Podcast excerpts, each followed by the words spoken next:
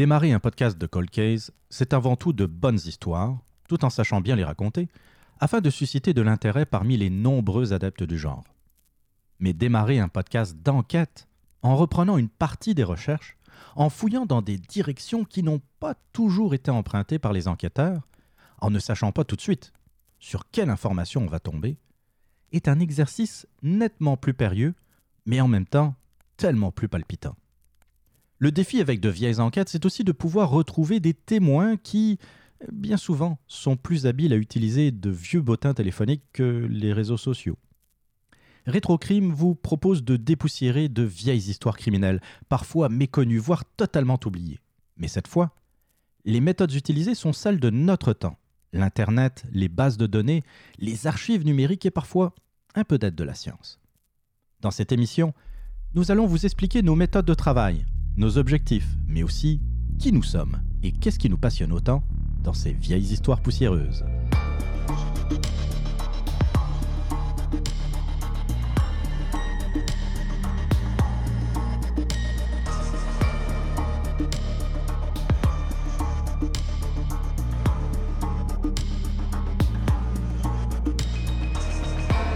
Je suis Annie Richard. Je suis Jean-Philippe Rousseau.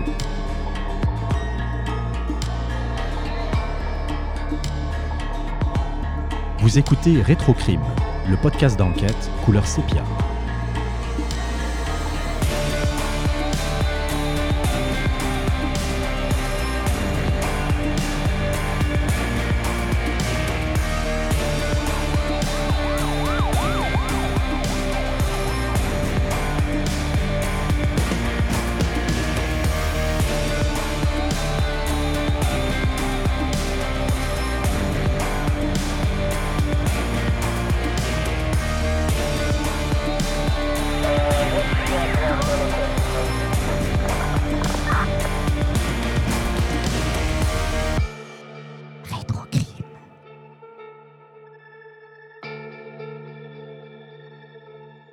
Bienvenue dans cet épisode de présentation du nouveau podcast d'enquête Rétrocrime. Sans plus attendre, j'aimerais vous présenter celle qui va être ma collaboratrice, ma co-animatrice même, Annie Richard. Salut Annie. Salut. Je vous préviens tout de suite, on ne fera pas ce genre de présentation à chaque émission. Mais vu que c'est la première et qu'il se pourrait qu'il y ait quelques auditeurs qui ne te connaissent pas, Annie, j'aimerais que tu te présentes. Qui es-tu? Euh, bon, mon- moi, c'est Annie. Euh, je suis d'abord et avant tout une éducatrice spécialisée dans une école avec euh, des adolescents avec euh, une déficience intellectuelle et de l'autisme. Mais euh, je me suis découvert avec le temps un- un- une passion pour euh, l'enquête.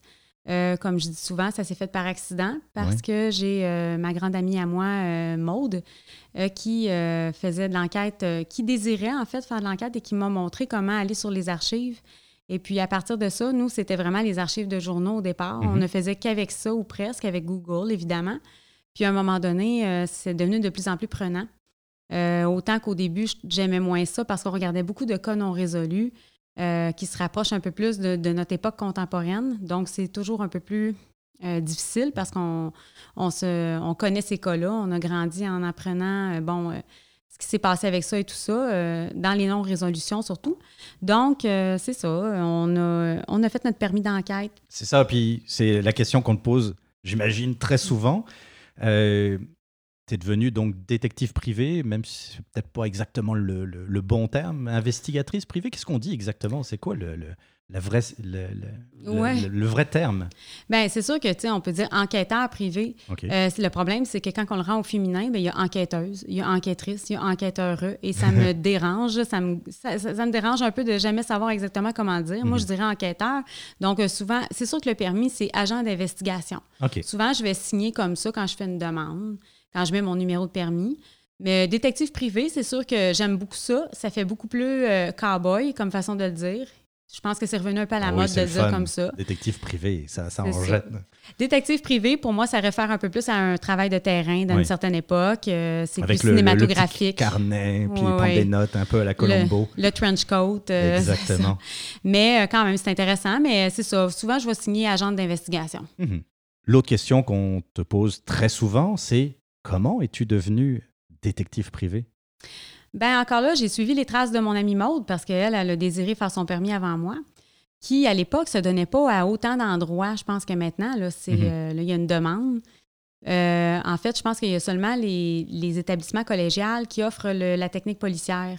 Parce qu'ils ont déjà des enseignants qui vont donner les cours là, sur les euh, sur euh, bon, les lois. euh, parce que les, policiers aussi vont apprendre les techniques d'enquête, là aussi, comment remplir des rapports. C'est différent parce que eux, c'est dans le cadre d'un travail de policier. Mais il y a déjà des enseignants qui, par- qui, qui- connaissent bon, les, les rudiments du code criminel, comment expliquer, comment expliquer le, le renseignement personnel, qu'est-ce qu'on a le droit, qu'est-ce qu'on n'a pas le droit de faire au niveau éthique. Parce qu'il y a une loi même pour l'investigation privée, tout ça. Oui, parce qu'on parle d'éthique, mais on parle aussi de, de côté légal. Il y a, il y a des, tu sais, on parle de loi. Là. Il, y a, il y a- des choses que tu peux faire, il y a des choses que tu ne peux pas faire, j'imagine. Euh, exactement. D'ailleurs, je n'aurais pas le droit de travailler pour la police en même temps parce que j'aurais Ah, droit à des registres. par exemple. Oui, parce que j'aurais droit à des registres qui sont non publics finalement. Et puis là, avec ça, je pourrais beaucoup trop m'amuser. Là, puis je pourrais faire des choses qui sont pas. euh, ce qui, est- ce qui n'est pas public, c'est c'est privé, finalement. Donc, euh, par exemple, un dossier criminel, Mhm. euh, on peut avoir droit au plumitif criminel, c'est l'index, OK, oui, pour ça, c'est public, mais pas tout, tu sais. donc, c'est ce qui fait que j'aurais pas le droit, moi, de, de travailler pour la police. Je peux, je peux leur donner des choses que je sais, des, des. Admettons, Oui, comme mais- n'importe quel citoyen, dans le Ouais, fond, tu as des ça. informations, tu, tu les donnes à la police. Oui, c'est ça. Ça m'arrive pas vraiment, là, peut-être euh, par le biais de fondations, euh, d'organismes que dans, le, les, euh, dans le domaine des non résolus. Mhm. Sauf que non, c'est ça. Moi, je ne fais pas affaire avec eux parce que, bon, c'est pas, c'est pas relié ensemble du tout, du tout. OK. Bon, Ouais. OK. Tu es détective privé, tu as passé ton permis, tu as, passé des cours. Ben, qu'est-ce que tu as fait maintenant? Tu sais, c'est- c'est bien beau d'être détective, mais qu'est-ce que tu fais concrètement euh, dans le domaine de l'enquête, de la recherche? Parce que tu nous as dit aussi que tu aimais ça, les, les archives, tu fouillais les archives. Euh, qu'est-ce que concrètement, c'est, quoi ta, ta deuxième job, ta, ta job de nuit, comme tu dis souvent Ouais. d'ailleurs? Oui, c'est ça. Ben en fait, c'est sûr que c'est par passion. Y, a, il y a un bout où ce que je le fais pour moi, où ce que dans le fond, euh, je vais euh, me trouver une enquête. Des fois, j'ai des coups de cœur pour des enquêtes. Ça m'arrive tout le temps. En fait, j'ai toujours une, une enquête principale que les gens ne savent pas tout le temps, mais que je suis là-dessus aussitôt que j'ai du temps, un peu de temps devant moi, en fait. euh, dans mes passe-temps. Puis, euh, ben c'est ça. J'aide mon amie Maude parce qu'elle, elle fait euh, vraiment comme enquêteur privé et travailleur autonome. Moi, je pourrais être enquêteur privé engagé par quelqu'un, mais si je voudrais être travailleur autonome, il faudrait que je fasse comme Maude et que j'ai un permis de bureau d'enquête en plus. Oui. Pour, Puis euh, là, ça prendrait du plein temps pour que ça soit vraiment efficace et rentable. Absolument, c'est ça. Puis c'est pas le même type d'enquête. On n'est pas du tout dans le vintage comme là on aime faire, parce que là c'est beaucoup plus chercher euh, des euh, chercher pour des euh, disons des disons les avocats, les huissiers, chercher des adresses pour euh, retracer des gens. Euh, ça c'est son créneau à elle, mais ça pourrait être autre chose aussi. Hmm. Euh, elle pourrait faire juste du solvabilité. Bon, c'est des choses qui moi m'intéressent un peu moins parce que pour l'instant, j'ai un travail, donc je peux me Oui. permettre de faire ce que j'aime dans l'investigation. Mhm. Donc, ce que je fais, c'est du bénévolat pour les, les familles de victimes. Ça a commencé parce qu'on m'interpellait. Puis maintenant, bon, ben c'est ça. je le fais pour meurtre et disparition résolue du Québec. Euh, un petit peu, si je peux dire, entre guillemets, comme pigiste, là, si je peux dire, pour certaines, euh, disons, certains médias. Là. OK. Euh, c'est pas, ça arrive pas très souvent, mais ça arrive. Puis euh, parce que le sujet intéresse présentement aussi. Donc, c'est. Oui, y a- vraiment ça. Peut dire une mode, entre guillemets, par rapport euh, à tout ce qui est cold case, true crime. Euh, c'est quelque chose que l'on voit dans les documentaires, dans, pas mal de... euh, ben, sur, certaines chaînes de, télévision, que ce soit ici au Québec euh, ou ailleurs en Europe. Euh, Il y, a, une, sorte de mode, puis on, pourrait aussi parler des podcasts. Et d'ailleurs, tu as, participé, on va dire très très activement, un précédent podcast. Et puis j'imagine qu'il y a des auditeurs en ce moment qui te connaissent aussi par le, le biais de ce podcast, euh, qui s'appelait euh, La dépoussiéreuse de crime. Euh, Oui. L'affaire Lambert, qui, qui remonte à 1977 à cette île. Peux-tu nous en parler un peu de, de ce cas? Ben c'est ça. C'était un cas où on m'avait, où le fils de la victime, à la fois de la victime et du meurtrier, Mhm. m'avait contacté via un blog pour me demander de l'aide pour trouver qu'est-ce qui s'était passé parce que c'était un homme qui est né en 1972 qui euh, finalement n'avait jamais euh, eu vraiment beaucoup de détails sur ce meurtre-là parce qu'il était encore un, bébé. Dans le fond, il y avait deux ans et demi quand c'est arrivé. Puis, dans le fond, il avait besoin de, de réponses à ses questions, parce que c'était au balbutiement, dans le fond. Il savait juste que son père avait tué sa mère. Euh, et il l'a su. encore, c'est ça, il l'a su euh, dans la vingtaine. Hein, c'est ça, oui. Donc, ça a été une longue enquête parce que c'était une boîte de Pandore, finalement, très difficile à ouvrir d'ailleurs. Euh, les informations à rentrer au compte-goutte, malgré.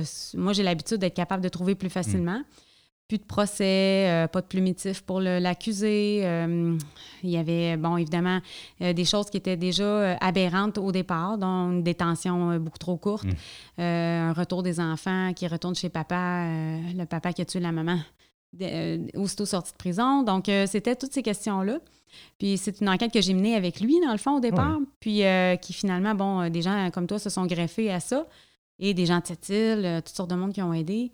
Puis, ben, ça l'a donné, ça l'a porté ses fruits, mais c'est ça. C'est une enquête où on ne cherchait pas ni un corps ni un meurtrier, mais des réponses qui d'habitude sont supposées d'être assez faciles à trouver, mais qui là, euh, bon, on aurait dit que c'était. Euh, euh, si mes souvenirs sont bons, pratiquement deux ans, tu sais, entre le début où tu as commencé cette enquête, et puis on va dire quand même une résolution au moins partielle de, de mm-hmm. l'histoire, parce que tu es arrivé même assez récemment à découvrir euh, les raisons pour lesquelles, il, ben en tout cas, à avoir les confirmations officielles de, euh, du temps qu'il a passé en prison. Et puis, euh, c'est ce qui, dans le fond, les questions que cherchait la personne, Michel, qui, qui t'avait contacté pour avoir un peu plus d'informations. Oui, c'est ça. Dans le fond, le verdict, euh, on avait besoin, on voulait le verdict, la sentence qui a été, parce que entre un verdict et une sentence qui est prononcée et celle qui va avoir réellement été purgée, euh, il y a une différence. Euh, on avait besoin de savoir ça. On avait besoin de savoir s'il y avait eu des procédures qui avaient été faites en marchandage, parce que mhm. ça donnait cette impression-là. On voulait savoir s'il y avait eu un pardon. On a toutes eu ces réponses-là, les réponses légales, les réponses objectives. Euh, il reste des secrets de famille peut-être à. Puis encore là, je pense pas que c'est loufoque de penser qu'on peut essayer de les démasquer, mais ça reste que pour, pour euh, en tant que victime comme Michel, c'est pas tout à fait suffisant parce qu'en fait, les réponses étaient quand même choquantes parce que c'était encore plus clément que ce qu'on s'imaginait. Mais ça reste que, bon, euh, les résultats, que ce soit choquant ou non, on les voulait. On était prêts à les recevoir, donc il les a eus. Puis ça va bien, il est content. Il a l'impression aussi de faire quelque chose euh, de bien pour euh, sa mère aussi, parce que tout ce qu'il entend à travers ça, c'est qu'il y avait une bonne maman en plus. C'est difficile. Et ça rend hommage d'une certaine façon. Ça brasse des gens dans des régions aussi. Puis ça, ça l'a donné aussi un autre précédent qui, qui, a fait du bien à Michel, je pense. C'est des gens qui ont été soulagés d'entendre qu'ils n'étaient pas les seuls. Parce que la première chose que Michel m'a dit, c'est qu'il se sent seul. Là, j'ai dit, mais non, mais non, j'en connais des gens comme toi que leurs parents se sont fait tuer, leurs mères se sont. Sais, j'essayais de lui dire qu'il n'était pas seul, mais c'est tellement quelque chose hors du commun quand on vit ça que lui, il vivait ça de façon un peu, euh, disons, il n'en parlait pas beaucoup là, aux gens. C'était une des premières fois qu'il s'ouvrait. Puis euh, c'est ça, c'est qu'il y a des gens qui, m'ont écrit par après pour les aider à trouver des réponses qui étaient beaucoup plus faciles à trouver. Ce n'était pas des grosses. Euh, c'est ne serait-ce qu'un plumitif et voilà, j'avais trouvé les réponses, mais c'est quand même intéressant de voir que ça l'a inspiré des gens à en fait, il y en a qui ça les a pas inspirés nécessairement à vouloir trouver c'est quoi. C'est carrément qu'ils ont dit enfin, j'ai trouvé la personne qui peut me trouver des réponses. Mhm. Ça fait une bonne douzaine, je pense, de personnes là, que je leur ah, quand même. Parce qu'il y a deux choses intéressantes euh, dans, ce que tu viens de dire. la première, c'est que des résolutions, c'est pas nécessairement très spectaculaire. Tu sais, on va pas, euh, comme euh, dans une télésérie de 52 minutes, sortir un lapin du chapeau et puis découvrir, par exemple, qui a assassiné JFK. Euh, des fois, des résolutions, bien quand on parle de résolution, puis on va certainement en parler euh, dans, ce, dans ce podcast, dans, dans nos affaires dont on va traiter, c'est juste des explications.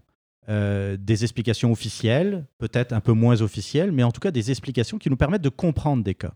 La deuxième mmh. chose qui est très intéressante, c'est par le biais d'un podcast ou par le biais de, de, billets sur, ton, euh, euh, sur ta page euh, Facebook ou sur ton blog, on en parlera tantôt si tu veux bien, ça incite les gens, un, d'abord à ne plus se sentir seuls, puis aussi à, te contacter pour, en disant, effectivement, comme tu l'as dit, c'est quelqu'un qui peut apporter certaines réponses parce que c'est pas évident de les recherches là et puis on en parlera j'imagine régulièrement ça se trouve pas sur Google euh, on va pas taper, euh, mettons, euh, le nom de, son père et puis tout de suite avoir toutes les explications sur toute notre filiation, sur pourquoi il est mort, comment il est mort. Euh, non, ça marche pas de même.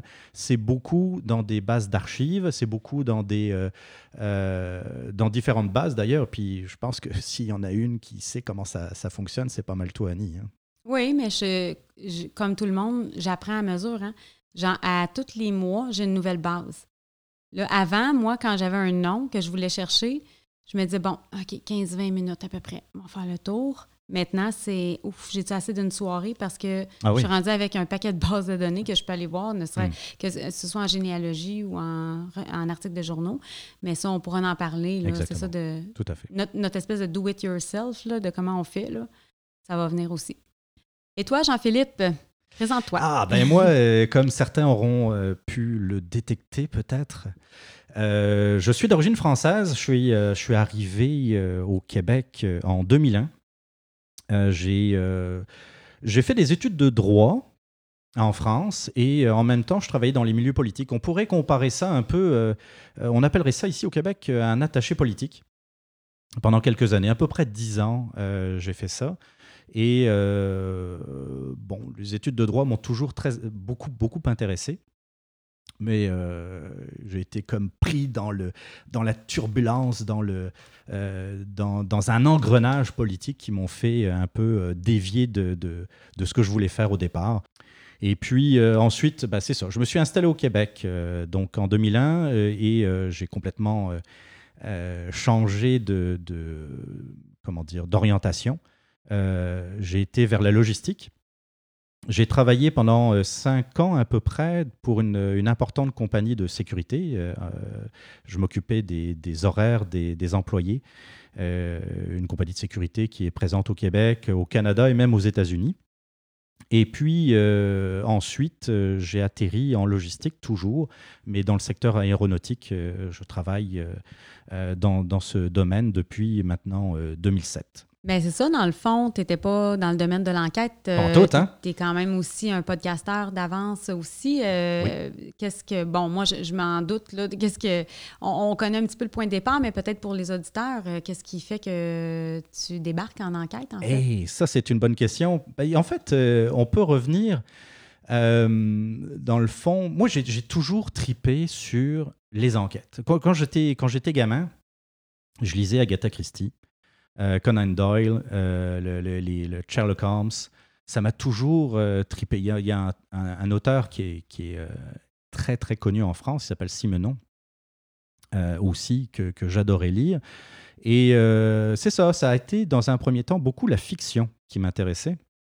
Puis avec le temps, quand j'ai un pris de maturité, on va dire, j'ai découvert que dans le fond, il y avait des, des, des histoires réelles qui, euh, comme on dit souvent, là, dépasse la fiction. Et c'est vrai.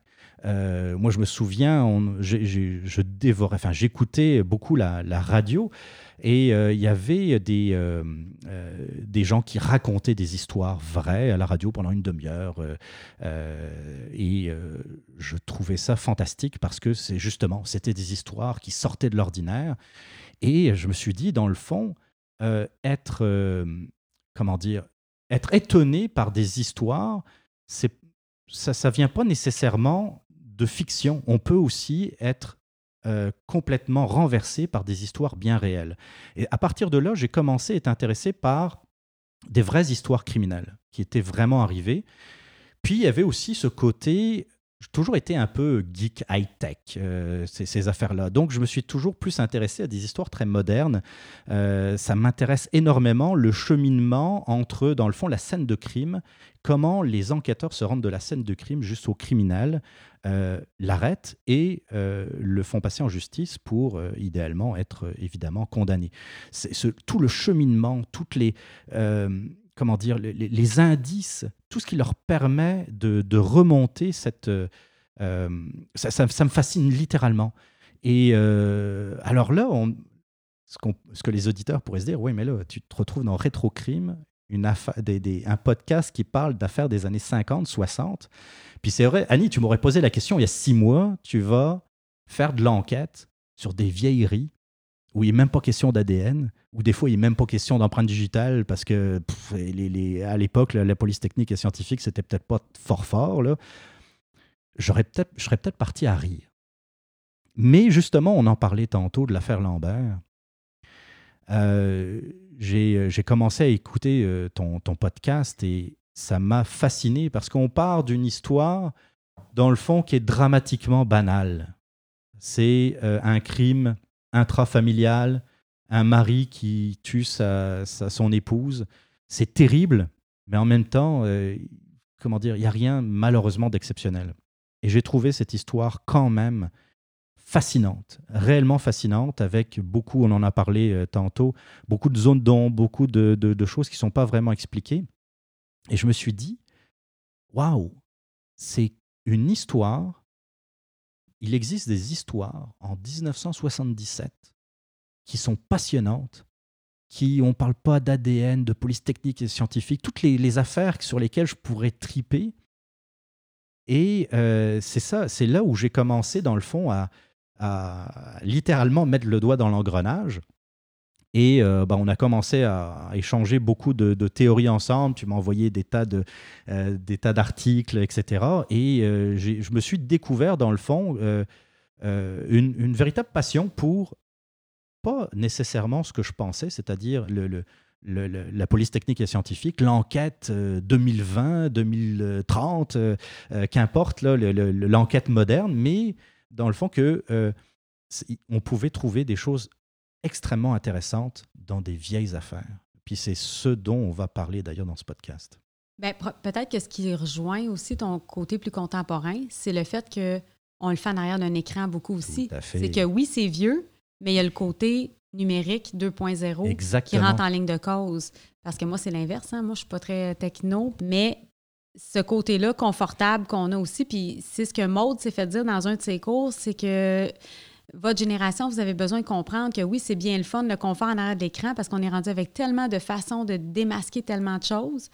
Mais en même temps, il y a le côté terrain qu'il ne faut pas oublier. Mais ça reste que je pense que toi, pour toi, ça a été intéressant de voir qu'il y avait quelque chose à faire aussi avec la technologie par rapport à ça, même si on ne parle pas nécessairement d'ADN ou d'empreinte digitale. Exactement. C'est une question, un point de facilité, c'est vrai. Et puis, euh, on rencontre ça dans beaucoup, beaucoup de domaines, pas juste l'enquête.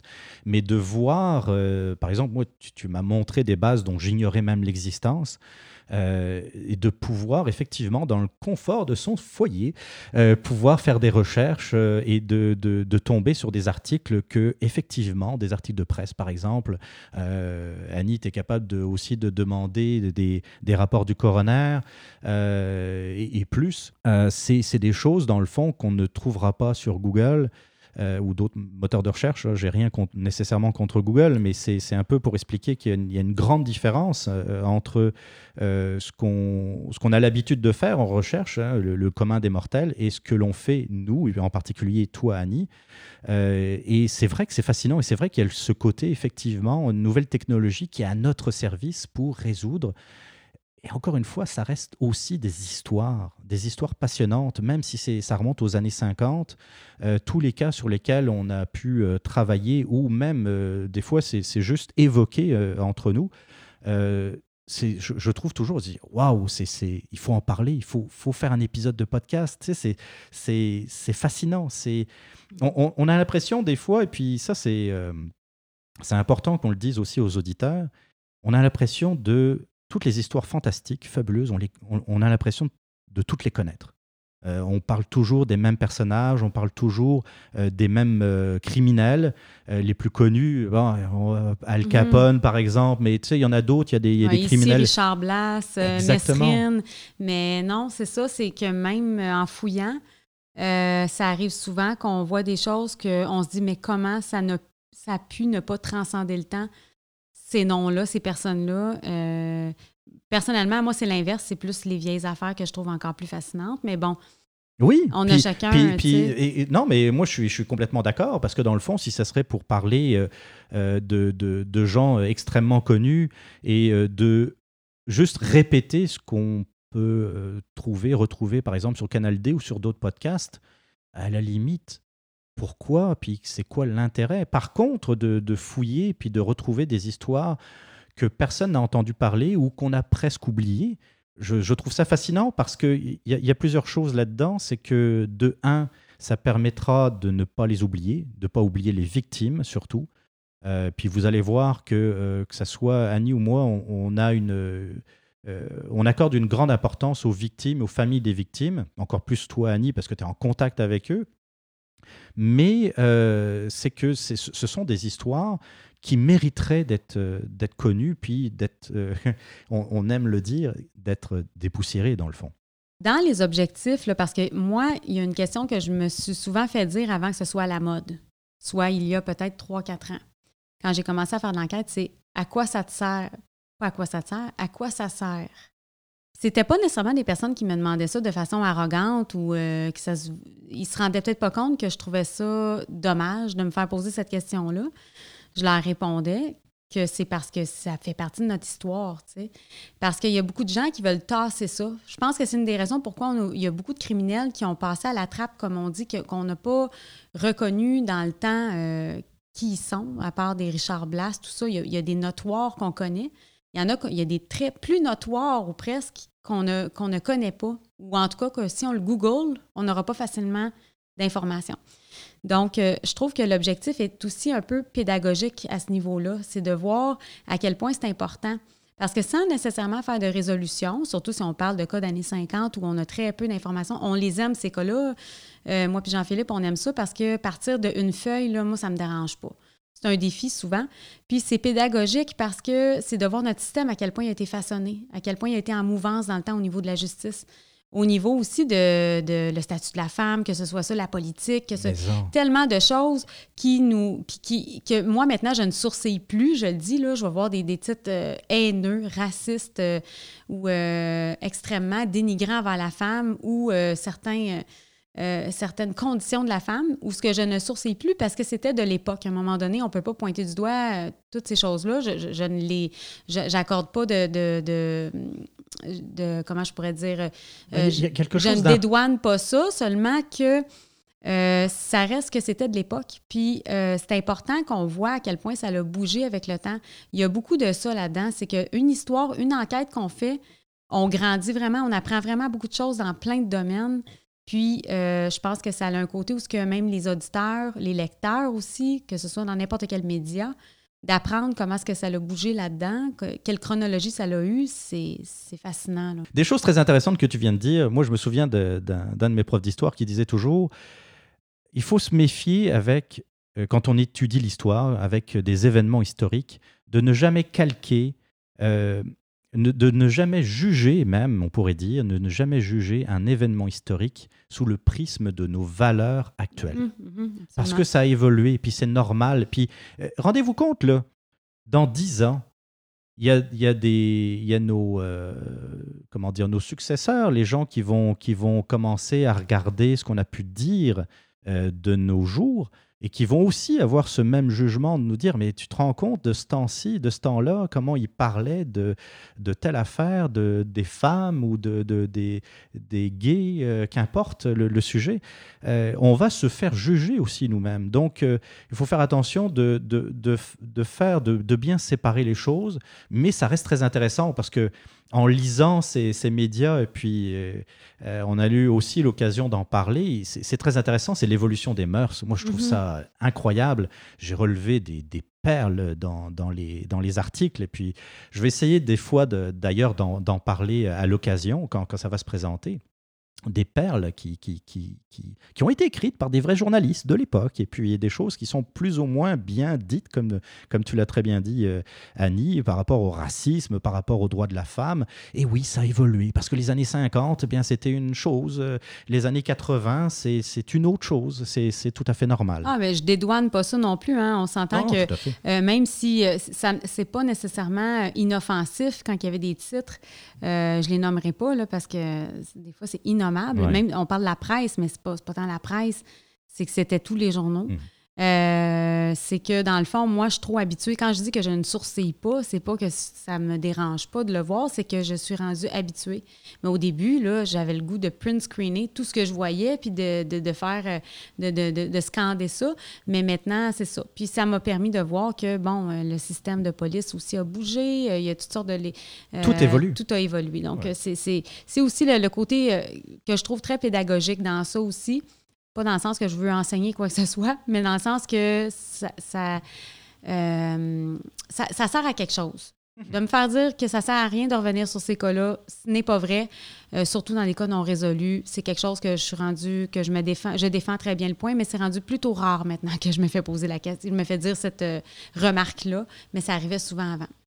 Sinon, dans nos objectifs, on pourrait parler effectivement de l'essentiel, c'est la vérité, puis également l'aide aux familles, quand, c'est, euh, quand c'est ce sont des familles qui, euh, qui rentrent en contact avec nous pour avoir des, des mhm. développements.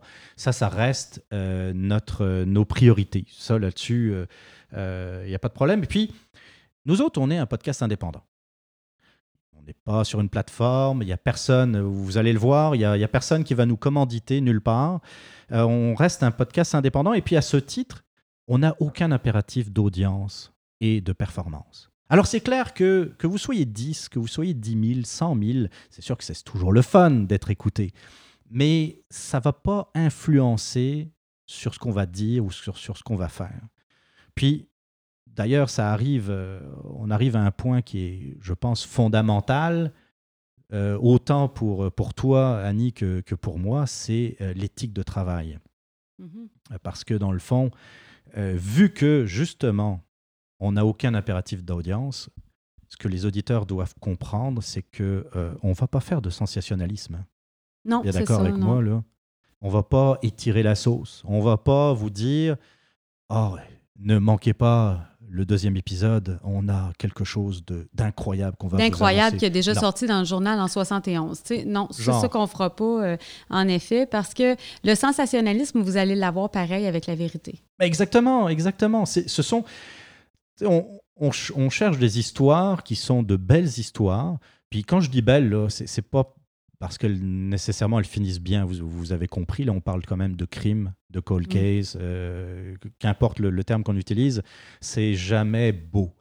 Euh, quand je dis belles histoires, c'est euh, des, choses qui, vont vous intéresser, qui vont intéresser l'auditeur, qui nous ont intéressés, qui nous ont fait triper. Parce que, dans le fond, euh, ça ne se limite pas à OK, il y a eu un crime, il y a un meurtrier, il s'est fait arrêter le lendemain, tatsy, tatsol, on, on ferme les livres. Non, c'est parce qu'il y a toute une histoire, l'histoire de la victime, l'histoire des recherches par rapport à la, recherche de la vérité, de l'auteur des crimes. c'est en ça qu'on parle de belles histoires. Ce qui est important aussi de, vous expliquer, puis ça, va vous aider à, comprendre un peu notre, éthique de travail, notre façon de travailler, c'est que euh, la recherche de vérité demande toujours du travail et de la rigueur. Et ça, là-dessus, euh, on ne va jamais faire de concessions. On ne va pas allonger la sauce juste pour qu'on puisse sortir un épisode. Euh, on va pas se dire, et puis ça, on en reparlera un peu plus tard, on va pas se dire, oh, ça fait un moment qu'on n'a pas sorti de, podcast, donc on va faire un épisode, puis on va parler de, je sais pas, la voiture de l'assassin qu'on a retrouvée euh, euh, dans un champ en 1965, et, puis on va faire un épisode sur, dans le fond, quelque chose qu'on aurait pu boucler en cinq minutes. on ne fera pas ça. Nous, nous mettons en avant également le respect des autres. Ça, c'est très important. Ça, des fois, je suis un peu chiant, je, sais là-dessus. Euh, j'accorde beaucoup d'importance au respect, que ce soit le, respect entre nous, le respect euh, avec les familles, le respect vis-à-vis de vous, chers auditeurs, également. Donc, euh, c'est pour ça qu'il n'y aura jamais, encore une fois, je le répète, de sensationnalisme, de, vouloir absolument créer un buzz ou quelque chose, une nouvelle. Euh. C'est qu'on n'est pas journaliste non plus. Hein? C'est ce que je dis souvent. Euh, parce que moi, ça me bouscule d'avoir à demander. Euh, des fois, on, a le réflexe de vouloir enregistrer quelqu'un quand on fait une, une, discussion avec quelqu'un, que ce soit en vrai ou en téléphone, par téléphone. C'est-à-dire, c'est que dans le fond, la personne, ça se peut qu'elle soit pas à l'aise, euh, mais il y a des gens qui voudraient à tout prix, ils vont mettre en avant-plan de euh, prendre le pouls de la personne enregistrée alors que moi, ça m'est déjà arrivé d'enregistrer et de demander et que c'était non. Ça aurait été peut-être du bonbon pour, euh, pour une production, mais non. Si c'est non, c'est non. Puis, même s'il y en a qui vont dire c'est de nature publique, non, ça peut bousculer des gens. Si moi, mon père s'est fait tuer de façon violente, puis qu'on me dit ah ben c'est public mais qu'on en parle de long en large avec une musique de film d'horreur euh, euh, ben pour moi c'est un manque de respect mais bon ça dépend. Si la personne ne s'est pas fait dire euh, j'aimerais que ça soit retiré ou j'aimerais que ça se fasse pas peut-être qu'il n'y a pas de problème. C'est pour ça que j'aime les enquêtes criminelles du passé euh, qu'on dit en sépia, parce qu'il y a un côté où on dirait qu'on est dans un autre parallèle un petit peu. Il faut quand même faire attention parce que dans mon enquête en Gaspésie, euh, le l'enfant qui avait vécu, la, qui avait vu son père se faire tuer était encore vivant. Mais je pourrais vous dire que j'ai passé une semaine à faire des cauchemars, que j'avais peur d'avoir troublé cette personne-là qui est rendue âgée, en fait. Pas, pas très, très âgée, mais quand même, on ne sait pas dans quelles conditions les gens y sont. Il faut faire très attention. Quand on parle d'anciens détenus aussi, il faut faire attention parce que c'est des gens qui qui ont purgé leur sentence. Malheureusement, c'est comme ça que ça se passe. Puis euh, les gens, ils sortent de prison, puis ils vont devenir nos voisins. Ça sert à rien de, de, émettre des commentaires ou de nommer leur nom euh, haut et fort et de, et de dire des choses qui sont euh, euh, des fois dures parce qu'on peut fragiliser ces personnes-là qui ont peut-être des fois des problématiques, des troubles de personnalité, des troubles de consommation ou une santé mentale que, que nous, on ne comprend pas. On n'est mm. pas à même de les comprendre, on ne les connaît pas.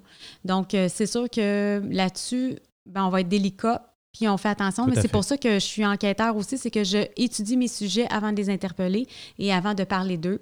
Euh, quelqu'un qui est décédé, ben, je sais que je ne vais pas nécessairement le troubler, mais je vais faire attention à sa descendance quand même. Je vais essayer de m'assurer.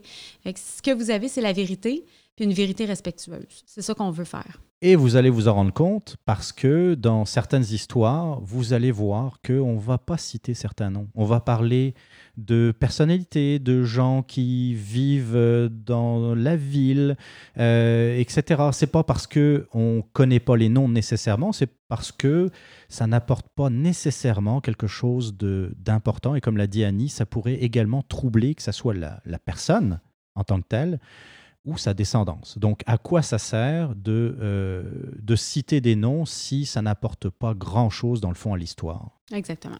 Donc, euh, c'est sûr que dans ce qu'on ne veut pas faire non plus, c'est avoir l'air de se prendre pour la police. Comme je l'ai souvent dit, il y en a qui pensent qu'avec un permis d'enquête privée, on peut plus se permettre d'avoir des documents ou en tout cas, d'avoir des passe-droits Peut-être, aucune idée. Ben, en fait, aucune idée. On me l'a dit dans le cours, mais euh, euh, ce qu'on avait le droit. Mais moi, c'est comme j'étais pas alignée pour faire du travail vraiment d'enquête privée en tant que travailleur autonome, je me suis pas vraiment penchée à ce niveau-là parce que moi, c'est pas ça mon but. C'est pas d'essayer d'empiéter sur quoi que ce soit. Comme je dis souvent, j'ai pas de contact avec la police. Euh, euh, j'en ai pas. Donc, euh, tu sais, euh, j'aimerais ça d'en avoir des fois qui me racontent des affaires, mais j'en hein, ai pas, tu sais, puis c'est correct aussi, c'est pas le ça but. Pourrait arriver, on le souhaite quand même, qu'il y ait des, anciens policiers, par exemple, qui nous parlent d'affaires anciennes, puisque c'est ça dont on va traiter, donc c'est normal. Mais c'est ça, comme l'a très bien dit Annie, on n'est pas des policiers, puis on veut pas se substituer à des policiers. On n'est pas non plus des justiciers. On n'est pas euh, des, On ne se met pas une cape là, le, soir et à déambuler dans les rues en cherchant le criminel. Euh, ça, c'est bien important, même si on, est en quête de vérité. Euh, ça reste que si jamais on trouve quelque chose qui est incroyable et qui pourrait effectivement faire avancer une enquête, croyez-moi, on, on, va se retourner vers les vrais policiers et puis on va leur leur donner ce qu'on a pu, ce qu'on a pu trouver, c'est certain. On va pas, il n'y a pas de question de concurrence. On fait pas du tout la même chose. Non, c'est ça. En fait, c'est que dans le domaine euh, de la police, il y a des choses que les gens ils vont souvent dire bon, mais ça n'a pas été fait, ça a été bâclé, tout ça. Nous, on ne va pas se pencher là-dessus. Puis c'est pas parce que je prends partie de la police ou quoi que ce soit, c'est que dans le fond, euh, j'ai eu ma leçon. C'est arrivé, sans que je nomme quoi que ce soit, c'est arrivé que je me suis rendu compte que c'était beaucoup plus pris en charge que ce que la population va dire sur certains cas. Donc, euh, j'ai confiance parce qu'il faut avoir confiance. Ça ne sert à rien de dire aux familles qui n'ont rien fait. Selon moi, c'est, euh, j'ai pas envie de tomber là-dedans. Je trouve qu'il y a eu beaucoup de ça, sans juger les autres euh, façons de, faire dans, dans, ce que moi je fais. Parce que c'est vrai qu'il y a des choses qui ont été frustrantes pour certaines familles, ça, j'en conviens. Mais moi, je préfère qu'on aille de l'avant, puis qu'on se dise qu'aujourd'hui, les technologies sont bonnes.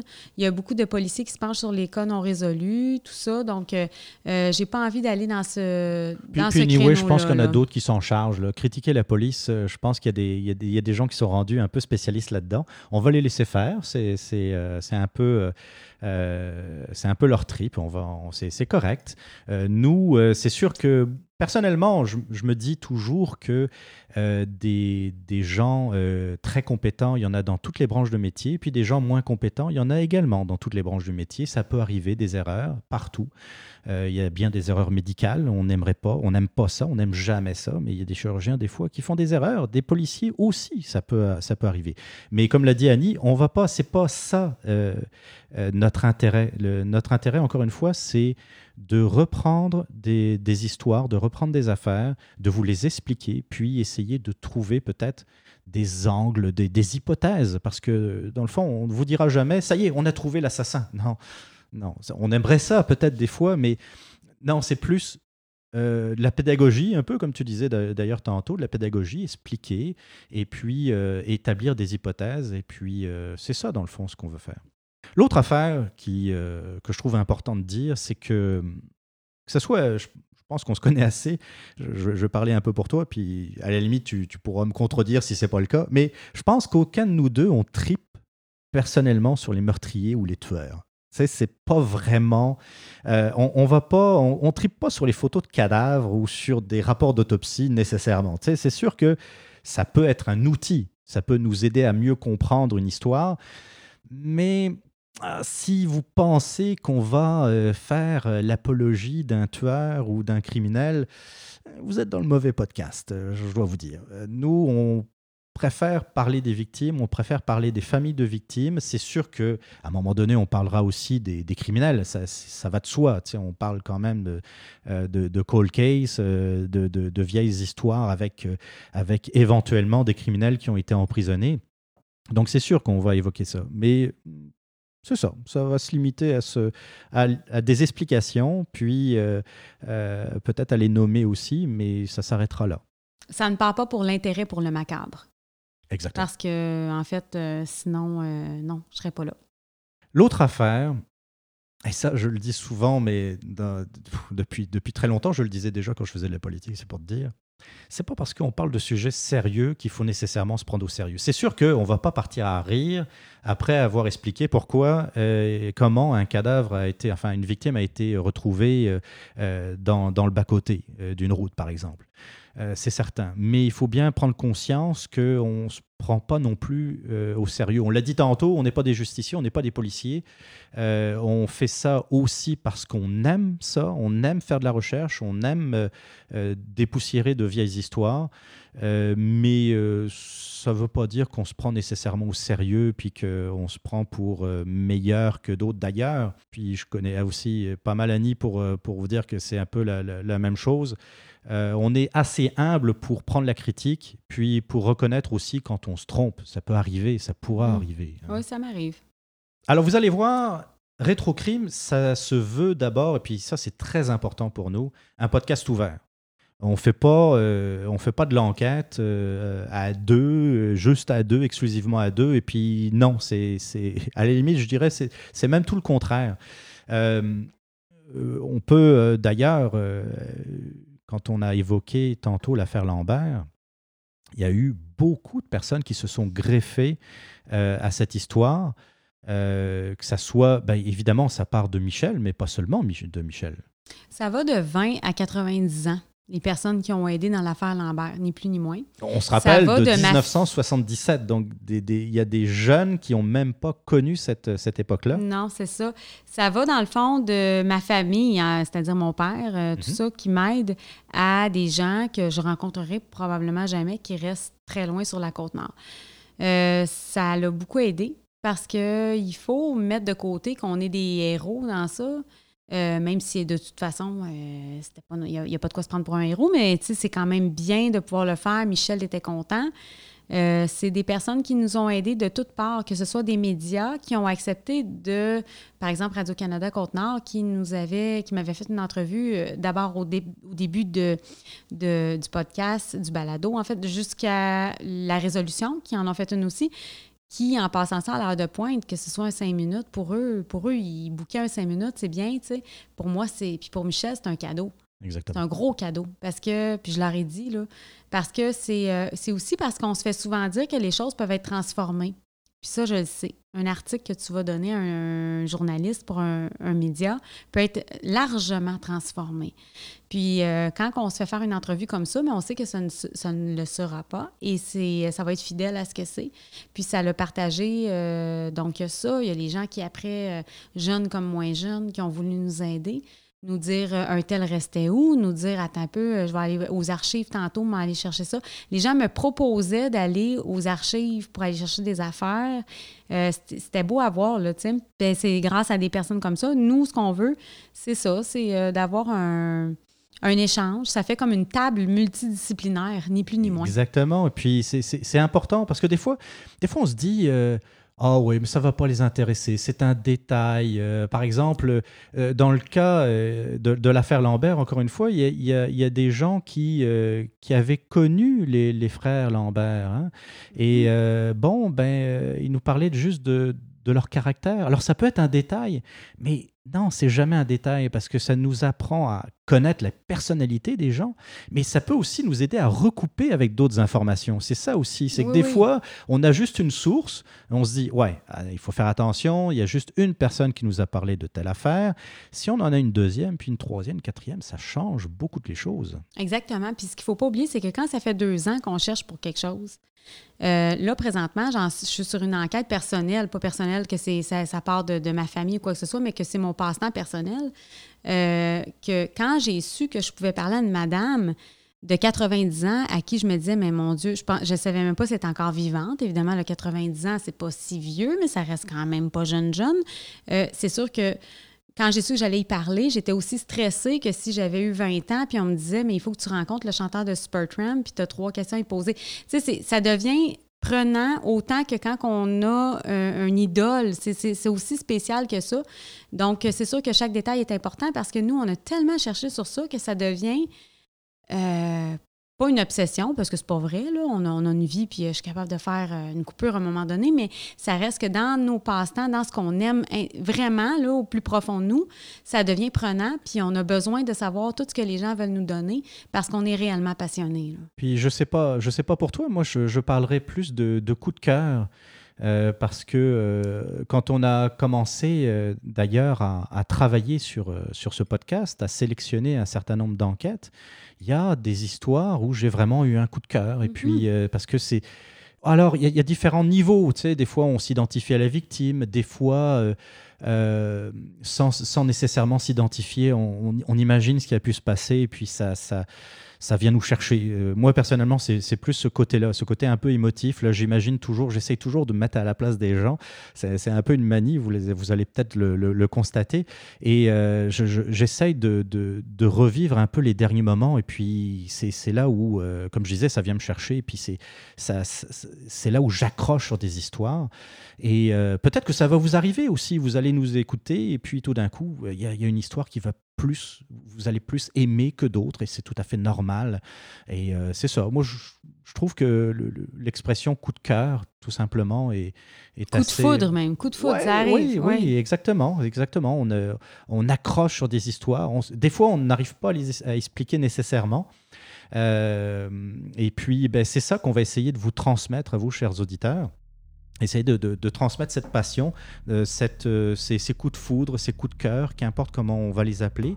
Et euh, bah, dans le fond, maintenant, qu'est-ce que vous pouvez faire pour nous aider? C'est assez simple. Même si l'on vous a bien dit qu'on ne fera jamais de course à l'audience, bah, il reste qu'il s'agit d'un podcast d'enquête et que pour être véritablement utile, il faut que nous puissions atteindre les bonnes personnes. Des témoins, des familles, des individus qui peuvent nous apporter des informations ou des confirmations concernant nos recherches. Alors, même si ça peut paraître un peu paradoxal, je l'avoue, avoir une bonne audience ne changera pas notre façon de faire, ni nos principes. Par contre, Cela pourra nous aider à faire connaître toutes ces incroyables histoires et pourquoi pas nous permettre aussi de trouver certaines explications. Pour ce faire, vous pouvez venir sur la page Facebook Rétrocrime le podcast et y commenter nos publications, apporter vos remarques ainsi que vos propres hypothèses. Partagez le podcast sur vos réseaux sociaux et le noter sur les différentes plateformes, comme par exemple Apple Podcast. Bien évidemment, si vous avez des informations concernant nos enquêtes, nous vous encourageons à rentrer en contact avec nous. Vous pouvez nous retrouver sur retrocrime.com, tous les liens pertinents s'y trouvent, euh, la page Facebook d'Annie Richard, Dépoussiéreuse de crime, ou sur son blog d'enquête, dépoussiéreuse.com, et bien entendu, encore une fois, sur la page Facebook du podcast. Tous les liens d'ailleurs sont également inscrits dans les notes de l'émission. On se retrouve donc très bientôt pour une toute première enquête. En attendant, faites bien attention à vous. Bye bye.